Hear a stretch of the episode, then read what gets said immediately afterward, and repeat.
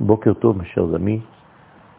Nous avons parlé hier concernant la paracha de Vaetranan que l'essentiel de ce livre de Devarim, et notamment de notre paracha Vaetranan, est de considérer le peuple d'Israël dans sa véritable considération.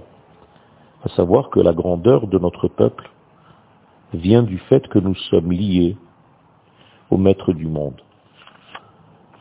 Et pour cette liaison avec le maître du monde, il est au moins deux canaux principaux.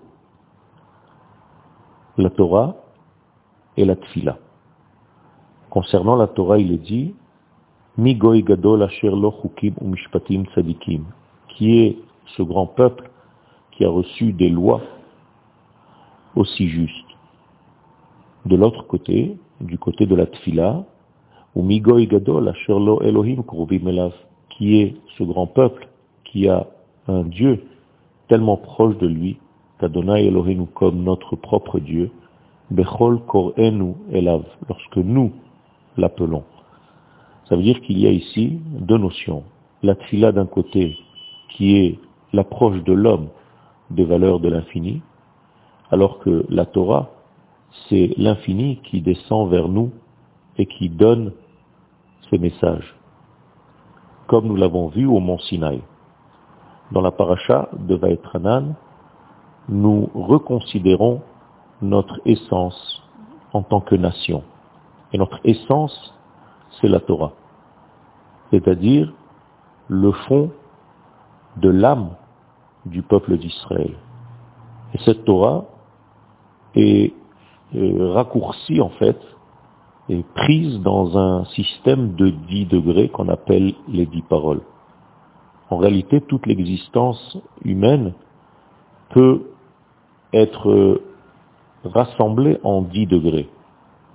Ces dix paroles, ce sont en réalité les dix niveaux de la morale divine que le peuple d'Israël doit révéler dans le monde. Pour arriver à se relier aux valeurs de l'infini, nous avons dans notre paracha la Kriyat Shema, c'est-à-dire le Shema Israël, qui est en réalité le fait de recevoir le joug de la royauté divine. Ceci est avant le fait de recevoir les mitzvot. C'est pourquoi la première paracha du schéma vient nous donner le plan divin concernant Israël. Et là aussi, nous avons dix degrés, dont le premier d'entre eux, c'est la Emouna en Dieu. Shema Israël, Adonai Elohenu, Adonai Echad. La Emouna en Dieu, c'est la Emouna dans l'unicité de Dieu. Pas seulement dans le sens premier, mais dans le sens le plus secret. L'unicité divine dans son entité, dans son absolu. Bien entendu, nous parlons aussi de monothéisme, mais il faut faire très attention. Dans le monothéisme, on peut considérer, Shalom, lorsque nous ne sommes pas dans la bonne optique des choses, que Dieu et le monde, c'est une seule et même chose. Pas du tout. Dieu, ce n'est pas le monde, et le monde, ce n'est pas Dieu.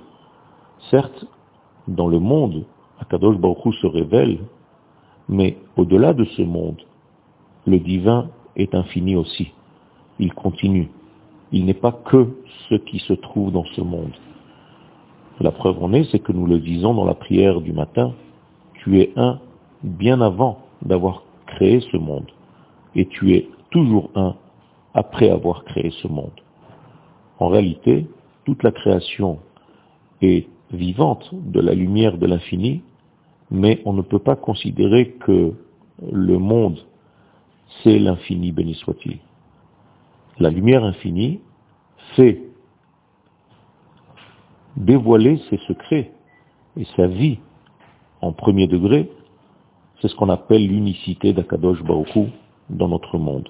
Il faut bien comprendre cela pour ne pas tomber dans l'erreur de croire que Dieu et le monde, c'est une seule et même chose. Le monde est une création divine, certes, elle ne vit que par lui, béni soit-il, mais au-delà de ce monde, il est encore et toujours l'infini béni soit-il qui n'a pas de début et n'a pas de fin. Les choses sont mises en place dans notre livre de Devarim.